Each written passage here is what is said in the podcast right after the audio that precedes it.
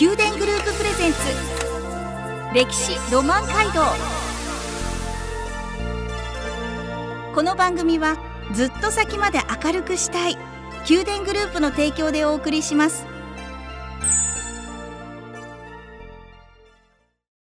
ラブ FM をお聞きの皆さんおはようございます。お相手の小柳ゆうきです。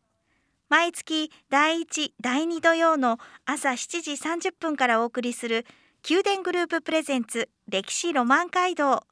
九州各地の歴史と今そして未来へとつながるお話を毎回ゲストをお招きし伺います。今朝は先週に引き続き久山町教育委員会課長江上智恵さんをお迎えし福岡県粕谷郡久山町について伺います。どうぞよろしくお願いします。江上さん先週に続きどうぞよろしくお願いいたします。よろしくお願いします。改めまして久山町の位置や地勢について教えてください。あの久山町はですね160万都市と言われてます。福岡市のすぐ東にあります。えー、福岡インターから車で5分、で天神からも、えー、車で30分と、まあ、車があれば大変便利な場所にあります。え、人口はもう約9200人です。ちょうどですね、え宮若市に、え抜けるあの道沿いにあるんですけれども、まあ、福岡平野の東の端にありまして、えー、稲垣山や西山などの山々の、まあ、ちょうど麓あたりに位置しています。で、もう本当にあの自然と歴史と緑がもう本当にいっぱいの街で、街の中を歩いてもですね、いつも街の方がこうお掃除なんかもしてくれていて、あの大変綺麗な街だなと、えー、いつも思っています、はい、で。今も昔ながらのお祭りとかコミュニティもたくさん残っているとてもいい街です。はい。とりあえず久山があったり、久原さんでね、でねあのお食事を、はい、記念日のお食事をされたりってする方もいるかもしれないですね。はいそうですね。あの、取りやすい久山が、はい、あの、本当いつもお休みの日はたくさんの人で賑わっていてですね。はい。まあ、それ以外にも、あの、九州の伊勢と言われてます、あの、猪子大神宮とか、まあ、いろんな見どころも満載の町です。はい、そんな久山町の皆さん、え地域と共に生きる修羅山遺跡がありまして、えー、この修羅山遺跡について今週も教えていただきます。この修羅山遺跡鎌倉時代には350から360の棒があったと言われていますが、えー、中世の山岳寺院の遺跡です。で14世紀以降に急速にこの寺院たちは衰退してしまいます。どんな歴史をたどったんでしょうか？修羅山遺跡のまあ伝承の中にはですね、えー、本谷地区と別所という地区があの火を放って、そして、えー、まあそれが焼けてなくなってしまった、えー、ということが文献なんかには書かれています。で最後まで残ったのが今白山神社という神社があるんですけれどもその裏にある山王日吉地区、えー、ここが天正年間ですね、えー、1500年代の終わり頃まで、えー、残っていてそこに今50号から60号だけが残っていたというそういったあの伝承があります。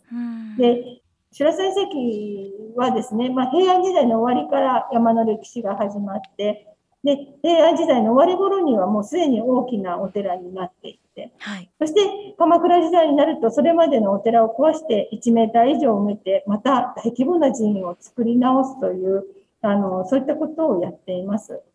で、その背景には、あの、例えば中国人商人の関わりだったり、え天台系の寺院だったところに禅宗が入ってきてっていうような、そういったこともいろいろなことが関係しているんじゃないかなというふうに考えています。で、修羅山遺跡を支えていたのが、まあ、宋の国で活躍していた中国人商人です。で、そういった中国人商人が、まあ、寄進して大きなお寺になっていくんですけれども、やがてその宋という国が滅亡して、そして中国との貿易が衰退していきます。で、山寺をそういったことで維持することができなくなってしまって、衰退していたんじゃないかなというふうに考えています。えそれはなぜかと言いますと、まあ、滅亡、白山遺跡の滅亡の伝承の中に、あの、本谷と別所が争って、えー、まあ、お互いにこう焼き尽くしたっていうような伝承があるんですけれども、実際に発掘調査をするとですね、建物が焼けた跡とか全く見られないんですね。そうなんですか？そうなんですよ。はい。焼けた、建物が焼けたりすると土が赤くなっていたり、土が硬く締まっていたりするんですけれども、はい。そういった痕跡も探したんですが、ね全く見つからないんですね。例えばそのまま焼けていれば、そこでもうあの使わなくなったものなんかがたくさん残るので、出土品もたくさんあるはずなんですけど、出土するものもものすごく少ない。ですねうんということは、あのやはりそういったあの経済基盤、中国人商人のそういった経済基盤がなくなって、そして山自体が衰退して、でいくつかのそういった山寺とか棒とかっていうのは、まあ、家財道具なんかも持ってですね、一緒にその麓に降りていったんじゃないかなっていうふうに考えています。うんで、実際に麓には今もその修羅観音堂とか、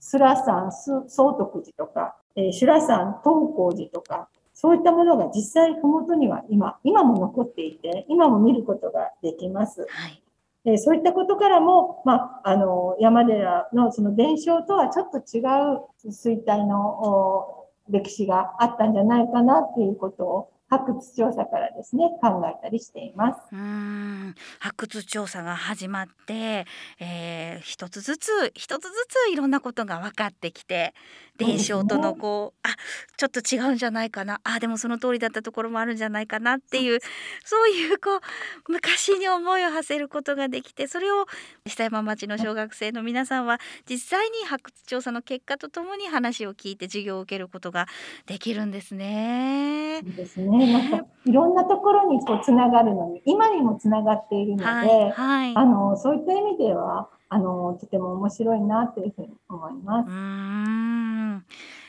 絵本を作ったりっていうそのお子さんたちの活動ってなぜこう始まったんですか？そうですね。はいあのお絵本ですね。私たちの白沢物語とはいいう絵本を作ったあのきっかけはですね。もう実はあのまあ白さん事業というのはあのもうずっとえっ、と前から続いておりまして、はいえー2008年からですね、もうずっとその6年生の総合的な学習で、えー、白山を中心としたその歴史授業っていうのを年間30時間以上、あの、被災まではやってきてます。はいで、その中で、まあ、まだその白山がやぶだった頃からですね、あの、まあ、ある、まあ、今、立花小学校の校長先生の安倍健二先生という先生が、あの、まあ、歴史素材を使って子どもたちの授業をやりたいですっていう相談があって、そしてまだですね、白山遺跡が本当に調査なんてことをする前の、藪を切っている、竹を刈っている時から、あの、その先生が来られて、ぜひ山に子どもたちを登らせたいっていうことで、こんな山に登るんですか？って言いながら、あの、お連れしたことがあって、そしたらやはり子どもたちになんかたくさんいろんなものを感じたんでしょうね。あの、すごくいい授業だったので、まだこれを伝え続けていきたい。で、えーということで、えー毎年毎年、こう、白山遺跡がこう、藪を刈って、いろんな歴史が一つずつ、こう、毎年毎年、分かることがこう積み上げられていくのと一緒に子どもたちの学習もずっと積み上がってきているうんいたというのが、まあ、そもそものこのえー小学校の授業うんだったんですね。である年、えーそうですね、2000、えー、国史跡にえ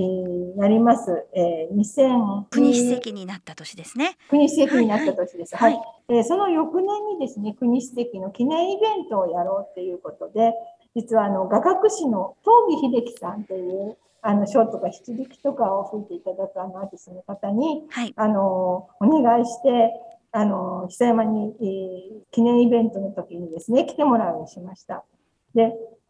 その時にですね、子供たちが、あの、自分たちが作った修羅さんいつまでもという歌がありまして、はいでその歌をですね、その東儀さんと一緒に、その一緒にその東儀さんに、えー演奏してもらって自分たちが合唱するという、それをやりたいということで、はい。東儀さんを本当にお拝み倒してですね、それをやっていただいたんですね。はい。まあ本当当日2000人ぐらいのあのお客さんが来てくれて、町のあの人口の4分の1ぐらいの方が来てくださってですね、はい。でその時にあの虎の首の伝説というのが志賀さんにもありまして、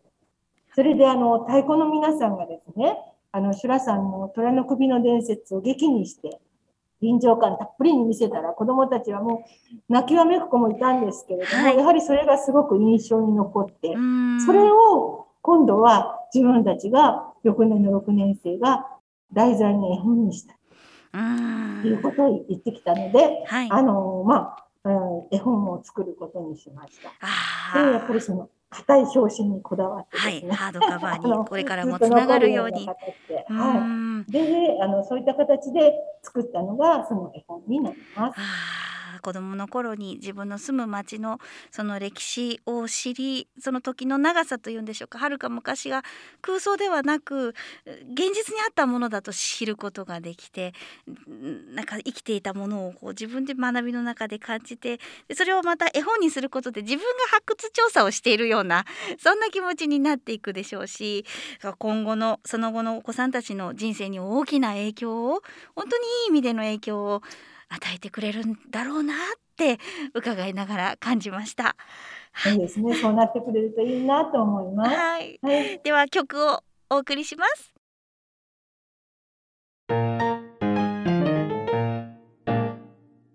この番組はずっと先まで明るくしたい宮殿グループの提供でお送りしています宮殿グループプレゼンツ歴史ロマン街道宮殿グループプレゼンツ歴史ロマン街道。九州各地の歴史と今そして未来へとつながるお話をゲストの方をお招きし伺っています。今朝は久山町教育委員会課長江上智恵さんから白山遺跡について伺っています。江上さん。えー、お子様たちがあのつないでくれているこの白山遺跡の、えー、歴史なんですけれども子どもたちだけでなくもう久山町地域の皆さん全体で大事に、えー、守ってらっしゃるんですよね。そういった白山遺跡との地域の皆さんの関わりについて、えこの時間教えていただきたく存じます。ボランティアの方たちもたくさん関わっていらっしゃるんですよねそうですね。あの、白沢遺跡の本当に地域の方の活動は様々です。はい。で、まあ、あの、中心となっているのが、久山町歴史文化勉強会というボランティアの団体なんですけれども、はい。まあ、勉強会はもう本当に地域の方、歴史の好きな方が中心となって、まあ、月に1回、今勉強会をやっています。で、あの、私もその勉強会の、あの、もう本当に一、一員で、で入ってるんですけれども、もうすでに月に1回で150回続いています。で、なおまだ今も盛りだくさんの内容で、はい、もうその誰かが教えるというのではなく、みんなが自分たちで勉強したことをもう発表し合うという会なので、はい、あの大変活発なんですけれども、まあ、そういった勉強だけじゃなくて、子どもたちの授業のサポート、それから山の整備とかもあのやってくれていて、で例えば私たち、えー、教育委員会がこういうことをやりたいって言って、あのやってくれる人だけあのお願いしますって、そこでお願いもできる、そういった場になっています。でまあ、基本的には、えー、やりたい人があだけがやるということですので、もうそのやらされ感というのが もう全くない回ですので、それでまあ続いているのかなと思うんですけれども、はい、もう本当に山の整備から山の入り口に花を飾ろう、人が来るから花を飾ろうとか、あと歴史巡りをの案内をしようとか、うそういったこともあのどんどんやってもらっています。あの登山道が開通する前は年に1回一般公開っていうのをやってたんですけれども、はい。でそういった時にはですね、地元の本当に区の方、上久原という地区の方たちが、イノシシ汁をですね、えー、400人分ぐらい作って、振る舞いをしてくれててですね、はい、でまあ、その人たちはイノシシ汁を作りながら、なんでこの山にこんなにたくさん人が来るんやろうと思いながら受け入れてるんですけれども、はい、まあ、そういったことがまたあの交流の一つになってですね、あのそれもずっと続いたりしていました。はい、それから今で今はですね、あのレスポアール久山という文化施設があの中心となって、月一登山会っていうのをやっています。はい、あの毎月第1日曜日に朝9時にあのみんなで集まって、それから登山をしようという企画なんですけれども、はい、あのまあ、そういった登山会を企画したり、それから、えー、図書館ではそのボランティアのグループが修羅山物語のあの布絵本を作ったり、絵本の読み聞かせをしたりとか、えーそういったもう本当に自分たちができることをということで、あの、いろいろやってくれてます。うんで、さっき言ったその月一登山会の中では、この頃はですね、あの、地元の若い方が有志で、あの、山の中腹でですね、無料で、あの、ドリップの引き立てコーヒーをですね、皆さんに振る舞ってくれてですね、はい。あの、本当に、あの、それは喜ばれています。ちょっと今コロナでですね、あなかなかできたりできなかったりなんですけれうん。ども、あと、こう、下山後の、あ伊野の方に降りれば、あの、そこでワゴン販売をやってくれていたりですね。もう本当に、で、試食もたくさんあったりとかでですね、もう本当に賑わってたんですね。今ちょっとそのね、なかなか難しい。様子を見ながらですもんね。そうですね。はい。今からはこう、販売を、お野菜の販売とかですね。はい。いろんなものを今からちょっと企画してやろうかっていう、あの、まあ、好きな人たちで今話し合ったりして、あの、登山会を盛り上げようというような活動を今やっています。あーじゃあ登山会行くときはエコバッグちょっと大きめのものを持って 行かなきゃいけないですね。美味しいものがたくさんあります。本当ですね、はい。近いところですともう11月になると思うんですが11月の第一日曜日はそうなんです。はい。11月が第一日曜日でなくて、3日の日の、えっと、祝日になるんですけれども、はいはい。はいこの日はですね、実は九州歴史資料館の学芸員の方が一緒に登って、はい山の上でその歴史の開発あの解説をするという、そういう企画をしております。はいぜひおいでいただければと思います。もう気軽に朝9時集合この時間に伺えばいいんですよねはい、そうです。ちょっと参加費がかかりますけれども、300円はい、300円です。はい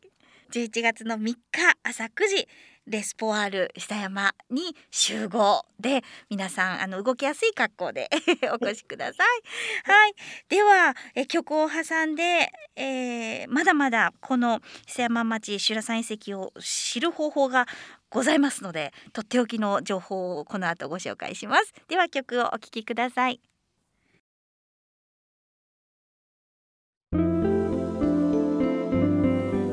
宮殿グループプレゼンツ宮殿グループンツ歴史ロマン街道。歴史ロマン街道。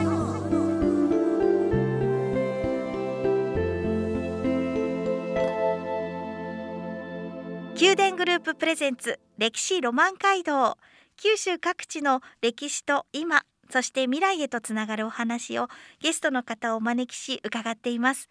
今朝は福岡県粕谷郡久山町教育委員会課長江上智恵さんをお迎えしお話を伺いました。江上さん修羅山遺跡実際にその場所に行きたくなりました。月一 ね皆さん一緒に行きましょう。あの月一登山会にもぜひ参加してみたいですし実は今日10月9日土曜日からある場所で修羅山遺跡について詳しく知ることができるんですよね。えっ、と、10月9日から12月5日にですね、小郡市の九州歴史資料館の特別展、九州の山岳霊場遺宝という展覧会で、えー、修羅山遺跡の、えー、薩摩島の等身大のレプリカなども含めて、出土品なども展示されています。ぜひ、あの、白さんから出たもの、新発見のものも、あの、今回出品いたしますので、ぜひおいでいただければなと思います。新発見のもの？はいがあるんですか、あるんです。それは今ここではまだ秘密ですか？いや、秘密ではないです。ちょっとだけそのなんかちょっとだけ教えていただけますでしょうか？あの、実は今、白山遺跡の山頂に薩摩島があるんですけはいれども、穏やかなお顔をした。穏やかなおはい顔で、はい、嵐しいお顔の薩摩島があって、でその薩摩島のですね、実はあの屋根の上に乗っていた部材石石塔のですね、一部分が出てきて、もともと薩摩島って本当はこんな形だったっていうのが、あの、まあ、日本で初めて分かったんですね。それが修羅山遺跡で去年見つかって、それの復元図が出来上がったので、その新しい、え本当に初公開のそのものと、それからその復元図も含めて、えー今回あの発表をするようにしています。もう伺っていくと薩摩島というもの自体にもうまたヒステリー、ヒストヒストリー ミステリーが ありまして薩摩というのはね薩摩鹿児島の方から来て、などなどもちょっとごめんなさいもう話が長くなってしまいますので私聞き出すと、はい、もうこの続きは続きは江上さんの著書博多主演の中世山林寺院修羅山遺跡を読んでいただくか久山町のホームページもしくは、えー、登山会の情報なども載っているレスポアル久山のホームページを見ていただくかも登山会に来てくださいそして小郡の九州歴史資料館へ今日から開催ですので行かれてくださいということですねはい、そうです。本当にありがとうございます。では最後に一言江上さんからメッセージを皆さんにお願いいたします。えー、白山遺跡ではもう本当に歴史好きの方だけでなくえー、山歩きが好きな方も楽しめるように登山道にいろんな工夫もしています。えー、ご家族連れでも大丈夫ですので、ぜひ一度来られて、山頂のその癒し系の薩摩島や、えー、眺望を楽しんでいただければなと思います。月一登山会などには私もできるだけ参加しておりますので、皆さんと山でお会いできたら嬉しく思います。はい、江上さん、ありがとうございました。ありがとうございました。宮殿グループプレゼンツ歴史ロマンカルト。歴史ロマンカルト。